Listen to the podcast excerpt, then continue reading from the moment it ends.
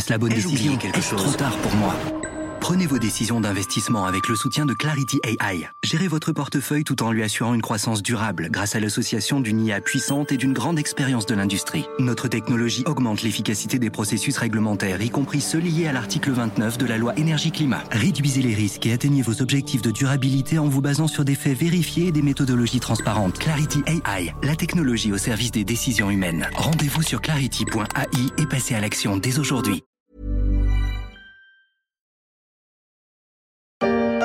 Et rouge Mais tu le vois, ce rouge Un pourpre, à la limite du grenat. Mais il, il est naturel, c'est un vrai rouge. Il n'hésite pas. Hein? Tu l'entends, ce rouge? Comment il parle Il ne parle pas du vin, ni même des communistes, même si au siège du PCF, certains n'hésitent pas à se faire l'apôtre de la viande saignante et du barbecue. Non, il parle du bœuf. Qui mange du bœuf, mange du bœuf clamait cette pub de 2008. À cette époque, manger du bœuf était presque une évidence, mais depuis quelques années, cette viande a mauvaise presse, et si les Français continuent d'en manger, en revanche, les producteurs font grise mine. Et pour demain, qu'est-ce qu'on fait? Un, un steak tartare, chef. Ou des brochettes? Des grillades! Un steak haché. Une fondue! Des grillades! Un steak tartare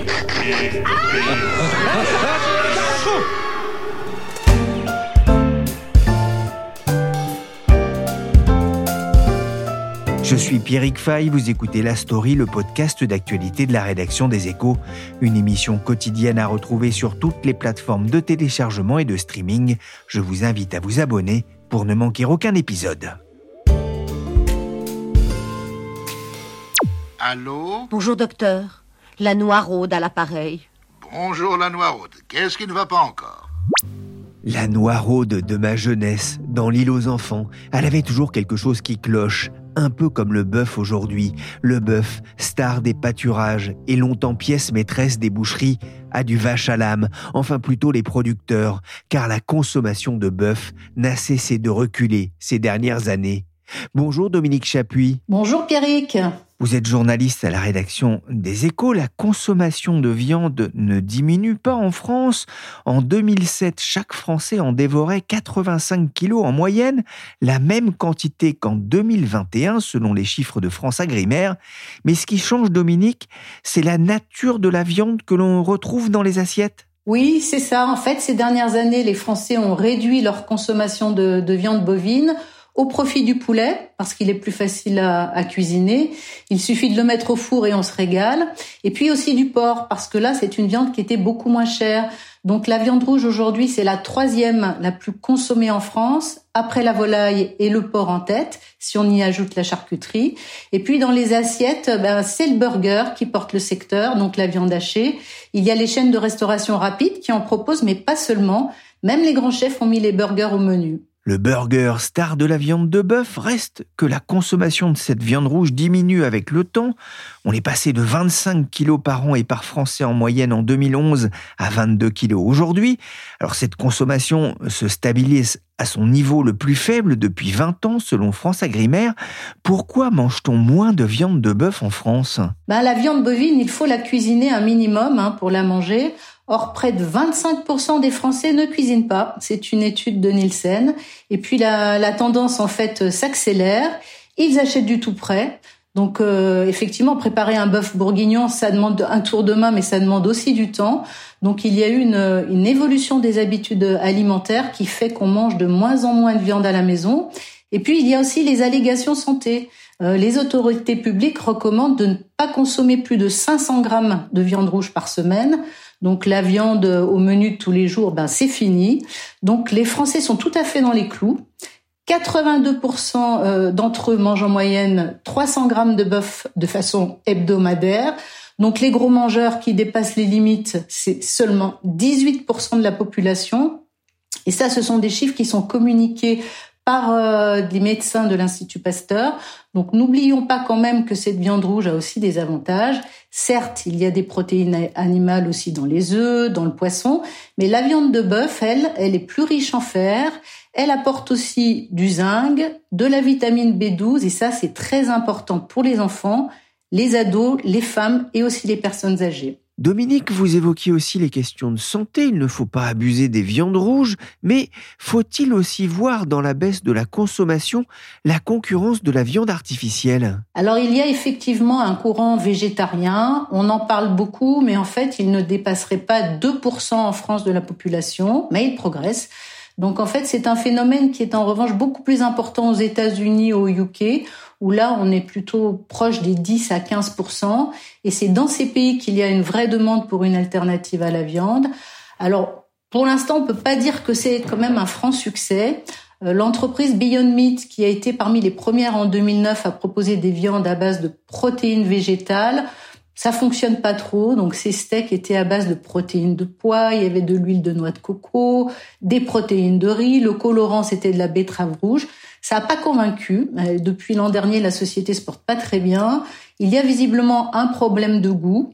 Alors les grands groupes alimentaires travaillent quand même sur le dossier, mais finalement c'est pas si facile à remplacer la viande. Et puis il y a aussi des, des recherches qui sont menées par des start-up pour faire de la viande in vitro, donc de la viande à partir de cellules animales. Mais en fait, ce que disent certains experts, c'est que beaucoup de nouveaux acteurs sur le marché rêvent d'une agriculture sans élevage, d'une agriculture avec euh, des produits qui seraient faits en laboratoire, parce qu'effectivement, si on parle environnement, le méthane, c'est ce gaz qui est émis par les, les vaches euh, avec leur euh, ça a un effet sur le réchauffement de la planète. Donc les écologistes souhaitent diminuer la place de l'élevage ou trouver des solutions pour limiter son impact sur la planète. Comment comptez-vous, vous et vos amis, lutter contre la vie chère, contre le pain qui ne cesse d'augmenter et contre le beefsteak à 80 francs le kilo. Mais oui, mais alors le kilo de quoi? Un peu de beefsteak. Mais dans le filet alors Oui, peut-être, je sais pas. Mais non, mais mon cher ami, alors là nous sommes dans un autre univers. Moi je vous parle de ce que je connais, de ce que les gens connaissent. Nous parlons macreuse, on parle macreuse et plat de côte. Oui, bah écoutez, parlons plat de côte, je ne suis pas sectaire. Bon, alors vous savez combien ça coûte le plat de côte Mais certainement, certainement. Alors donnez-nous un chiffre. Oui, enfin, c'est sûrement scandaleux, comme tout d'ailleurs. non, mais ça a une précision, je vous demande euh, un chiffre. Mais écoutez, je peux pas vous dire un franc près, il faut tenir compte des indices saisonniers des coefficients. 16 francs. La gueule de l'autre, avec Michel Serrault et Roger Carrel, un débat animé déjà sur l'inflation. Justement, quel est l'impact de la poussée de l'inflation que l'on connaît depuis un an sur la consommation de bœuf alors en fait, la viande bovine a bien résisté hein, euh, l'an dernier. Alors depuis 2021, les ventes qui étaient en baisse depuis une dizaine d'années, de, de l'ordre de 1% par an, se sont stabilisées. Et en 2022, on a constaté une hausse légère de 0,2% de la consommation. Alors l'inflation, bien sûr, n'a pas euh, impacté le, le secteur de la viande. Donc les prix aux éleveurs, notamment à cause du manque d'offres, ont grimpé de 24% en moyenne annuelle pour les vaches à viande et même de 40% pour les vaches laitières. Mais la viande hachée, je vous le rappelle, elle est issue des vaches à lait. Mais en magasin, en fait, la hausse des prix a été moins forte que celle de la volaille, dont les prix ont flambé à cause de la grippe aviaire qui a donné lieu à l'abattage de, millions de volatiles.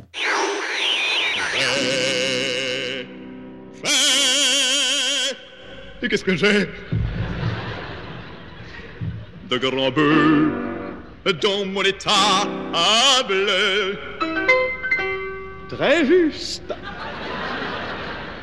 Charles Trenet chantait façon comique une histoire de bœuf dans une étable. Le chansonnier serait bien mari s'il revenait aujourd'hui dans cette étable, car les bœufs, il y en a de moins en moins. Dominique Chapuis, il a même été question l'été dernier d'un risque de pénurie de viande de bœuf. Et en fait, la production a vraiment décroché en 2022 il y avait déjà eu un tassement euh, l'année précédente, mais mais euh, bon, voilà, c'est surtout l'an dernier qu'on a enregistré une baisse de 4%, ce qui s'est traduit par un recul du même ordre des abattages. Donc c'est dû en fait à la, à la réduction du cheptel, hein, tout simplement. On a de moins en moins de vaches. En six ans, on a perdu plus de 800 000 bêtes. Ça fait une chute de près de 10%. C'est énorme. C'est un record. Ce qui fait que le, les troupeaux en France regroupent aujourd'hui moins de 17 millions de têtes. C'est le niveau le plus bas depuis plus de 10 ans. On reste quand même le premier cheptel en Europe. Donc il y a une baisse de l'offre, mais comme la demande dans le même temps est stable, on est face à une pénurie. Et selon l'Institut de l'élevage, hein, le pays pourrait encore perdre un million de vaches supplémentaires d'ici 2030. Euh, Pour quelles raisons les éleveurs français abandonnent-ils cette viande? En fait, il y a des raisons structurelles. Les éleveurs ne gagnent pas leur vie. La moyenne des salaires, c'est 800 à 1000 euros par mois et ça fait des années qu'ils alertent.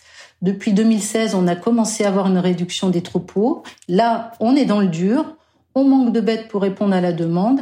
Et au-delà des revenus, en plus, c'est un métier qui est très contraignant. Il faut s'occuper tous les jours des animaux, les vacances, les week-ends, c'est compliqué, sauf pour les éleveurs qui sont associés à d'autres. Là, ils peuvent se remplacer. Donc l'élevage n'attire pas les jeunes et les éleveurs qui partent à la retraite ne trouvent pas de repreneurs. Donc on n'a pas de renouvellement des générations. Donc on a ce phénomène structurel et puis il y a aussi des éléments conjoncturels qui accélèrent ce qu'on appelle la décapitalisation, c'est-à-dire la, vente des bêtes. Donc l'an dernier, euh, il y a eu une flambée des coûts, euh, les engrais, les céréales qui servent à l'alimentation euh, animale, il y a eu l'énergie pour les tracteurs, sans oublier la sécheresse. Du coup, les éleveurs n'avaient pas de fourrage pour nourrir leurs animaux, tout était sec. Et pour passer l'hiver, ils, ont dû acheter en fait sur le marché euh, des céréales pour faire des stocks, et ça à des prix qui étaient très élevés. Donc, de nombreux professionnels en fait ont préféré vendre leurs vaches pour ne pas avoir à les nourrir euh, cet hiver. Ce qui fait que l'an prochain, il faut s'attendre de nouveau à une baisse de la production. Ceux qui pensent qu'on pourrait se passer d'élevage se trompent gravement. Déclaration du ministre de l'Agriculture, Marc Fesneau, aux échos dans une interview accordée au début du Salon de l'Agriculture. Il n'y a pas de baguette magique, dit-il, mais il faut améliorer la rémunération des éleveurs et leur image pour attirer les jeunes. Alors justement, que compte faire la profession ou le ministère pour inverser la vapeur? Aucun plan n'est prévu. Euh, comme l'élevage a un effet négatif sur l'environnement, franchement, je vois pas l'État euh, aider les éleveurs. Euh, la tendance, c'est la diversification. En fait, ça pourrait être une solution. Ceux qui s'en sortent, ce sont ceux qui se sont diversifiés dans les cultures de céréales, comme le blé et le maïs, en plus de leurs troupeaux.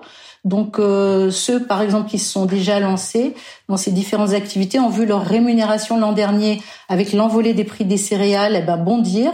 Elle a atteint en moyenne plus de 72 000 euros annuels selon l'IDEL. Donc avoir plusieurs activités, ça peut être une solution, mais ça, ça nécessite effectivement des, des investissements. Et puis il y a aussi la contractualisation. Donc ça, ça existe déjà pour la volaille, c'est-à-dire des contrats qui pourraient être conclus entre les abattoirs, les entreprises et les éleveurs, donc sur la base de prix plus élevés, donc plus rémunérateurs pour les professionnels, et puis des accords qui prendraient aussi en compte la hausse des coûts pour les financer en partie quand ils augmentent. Alors des enseignes comme Lidl, McDonald's ont déjà des contrats avec des groupements de producteurs ça pourrait peut-être être un moyen, si leur revenu est garanti, de continuer d'attirer les jeunes, parce qu'effectivement, il y a une vraie inquiétude. Hein. Les chaînes de restauration rapide ont de vrais besoins de viande française. Elles revendiquent aujourd'hui pour la plupart cette origine. McDonald's aujourd'hui, c'est parmi les premiers clients du bœuf charolais. Et puis la grande distribution aussi est très préoccupée, car euh, elle, elle vend beaucoup de viande hachée. Un dernier mot, Dominique. L'Europe a interdit récemment la vente de produits issus de la déforestation, dont le bœuf. Quel impact cela peut-il avoir pour la filière? Bah écoutez, pas énormément. Aujourd'hui, on manque d'animaux, donc les importations ont grimpé, mais en fait, elles ont grimpé de plus de 24% l'an dernier. Mais en fait, ça vient surtout d'Europe. Hein. On importe des Pays-Bas, on importe d'Irlande, d'Allemagne. Nos exportations, dans le même temps, elles ont baissé, mais la balance commerciale, elle reste quand même positive, hein, de l'ordre de 4 milliards d'euros. Donc c'est ce que je vous disais. Aujourd'hui, on se fournit essentiellement sur le vieux continent, qui lui aussi est touché par ce phénomène de, décapitalisation. Les prix sont élevés partout. Donc euh, le risque, selon les professionnels, c'est plutôt que les clients des éleveurs, effectivement, aillent se fournir plus loin au Brésil ou en Nouvelle-Zélande à terme parce qu'on va manquer de bêtes aussi en Europe, ce serait une très mauvaise nouvelle pour nous les consommateurs. Tout le monde le connaît, toute la famille l'adore, et si on le sélectionne, c'est pour ses signes officiels de qualité. C'est le bœuf. On l'avait encore jamais faite celle-là. Une publicité pour le bœuf avec Franck Leboeuf, champion du monde de football. Il fallait y penser. La France dispose du premier cheptel d'Europe, y compris pour les bovins. Mais leur nombre ne cesse de diminuer, et ce n'est pas fini, alors que de plus en plus d'éleveurs abandonnent et que de nombreux autres approchent de l'âge de la retraite. Il va falloir séduire des jeunes ou des moins jeunes pour reprendre le flambeau. C'est l'un des objectifs de Ferme en Vie, entreprise à mission qui veut aider les agriculteurs à s'installer via un système de financement participatif. Bonjour Simon Bestel. Bonjour. Vous êtes cofondateur de Ferme en Vie, ingénieur agronome de formation. Comment est venue l'idée de Ferme en Vie Écoutez, l'idée est une idée collective. En fait, tous les cofondateurs avaient envie de d'apporter quelque chose euh, à l'agriculture parce qu'on avait tous un lien plus ou moins direct avec le milieu agricole. On voulait vraiment avoir un impact positif sur le monde agricole et en même temps répondre aux grands enjeux climatiques qu'on connaît tous. Et on sait que l'agriculture est un peu à l'interface de ces enjeux.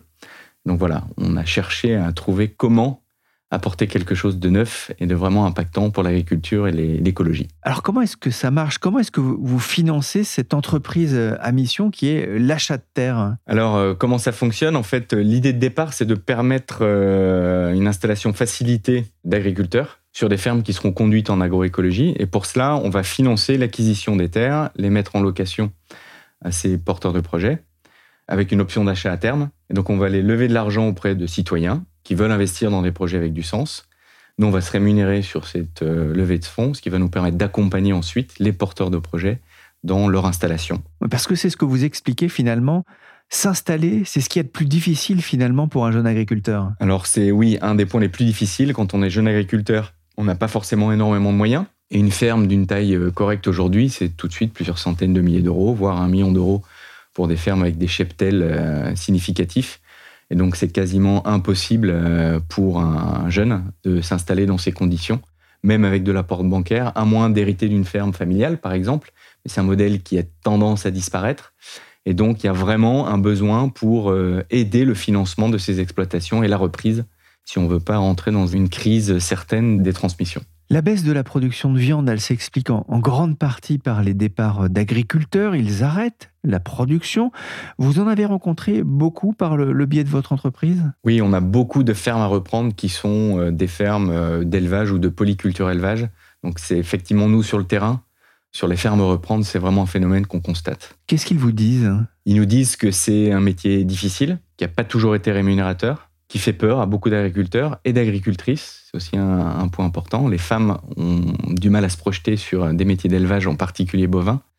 Et donc, euh, la difficulté de trouver des repreneurs solvables pour euh, ces fermes. Vous aidez à la transmission de fermes, je dirais même d'entreprises, parce que ce sont des entreprises à la base. entreprises, Que dites-vous à ceux qui veulent franchir le pas pour élever de la, la vache à viande? D'abord leur dire que c'est un métier euh, magnifique, que contrairement à un discours euh, qu'on entend beaucoup, euh, la viande n'a pas que des désavantages, en particulier d'un point de vue agrologique et agronomique, ça a aussi des avantages, et qu'il y a aujourd'hui des solutions à la fois pour le financement, mais aussi pour euh, faciliter un peu les installations et la vie au quotidien sur ces exploitations. Donc c'est vrai que c'est un métier qui reste difficile, mais il y a de plus en plus de moyens pour alléger à la fois la charge de travail et la charge tout court pour les, les futurs installés. Quand vous dites que ça présente des avantages, c'est-à-dire D'un point de vue agronomique, en fait, euh, déjà, tout simplement, il y a des terres qui ne sont pas exploitables en agriculture, en grande culture, on va dire. On ne peut faire que des prairies. Donc, le seul moyen de valoriser l'herbe, eh ben, c'est d'utiliser des herbivores, donc des vaches, des moutons, des, des chèvres. Ça a en plus un intérêt très fort sur la fertilité des sols. Donc, même sur des terres en grande culture, avoir à un moment donné des prairies qui puissent être pâturés par des herbivores, c'est un vrai intérêt pour la fertilité des sols et la reconstitution de taux de matière organique dans les sols. Donc c'est un intérêt. Avec les bousses de vaches en fait. Hein. Exactement, c'est ça. C'est les déjections euh, des, vaches ou, euh, ou, autres qui vont euh, fertiliser ces sols. Ils ne nous dérangent pas les bousses, nous. Et les vaches Les vaches non plus, puisqu'on va rouler tous les jours. non, faut pas dire ça. de vaches. Dans votre projet, il y a une dimension importante, c'est l'agroécologie. Ça marche aussi pour la viande? Totalement. Ça marche très bien pour la viande. Donc l'agroécologie aujourd'hui est un concept, je ne vais pas dire fourre-tout, mais qui a encore du mal à être euh, très bien défini. Mais en gros, le principe, c'est de faire de l'agriculture qui soit vertueuse pour l'environnement, pour les sols, pour l'eau, pour la santé des animaux et de, la faune et de la flore, la biodiversité, mais aussi pour la santé des hommes. Donc voilà, c'est un concept assez large. Euh, mais euh, qui est, je pense, nécessaire vu les, enjeux euh, auxquels on doit faire face. L'agroécologie, donc concernant la, viande, justement, les producteurs de viande, en quoi ça consiste? Sur la, production de viande, ça va être d'intégrer en fait ces élevages dans un périmètre plus large que juste de la production de viande. En fait, l'élevage est avant tout un outil agronomique, comme je le disais, c'est un vrai intérêt pour les sols, mais donc ça doit être un outil agronomique. Donc pas des bâtiments avec euh, de l'élevage intensif où on nourrit, euh, voilà, on nourrit les vaches que à coup de céréales, mais vraiment l'utilisation de ces animaux pour pâturer les champs et restaurer la fertilité de ces champs, et avec un coproduit qui va être la viande. Donc c'est vraiment ça, intégrer l'élevage dans un itinéraire agronomique et agroécologique. Ah, c'est ce que vous proposez avec Ferme Vie. Il y a de moins en moins de producteurs de viande de bœuf en France. On a perdu plus de 600 000 bêtes en, en 5 ans et c'est peut-être rien par rapport à ce qu'on nous promet dans les années à venir. Que faire pour inverser cette tendance? Que doit faire notamment euh, l'État? L'État doit euh, en fait favoriser les installations et plus s'impliquer dans la, facilitation de la reprise.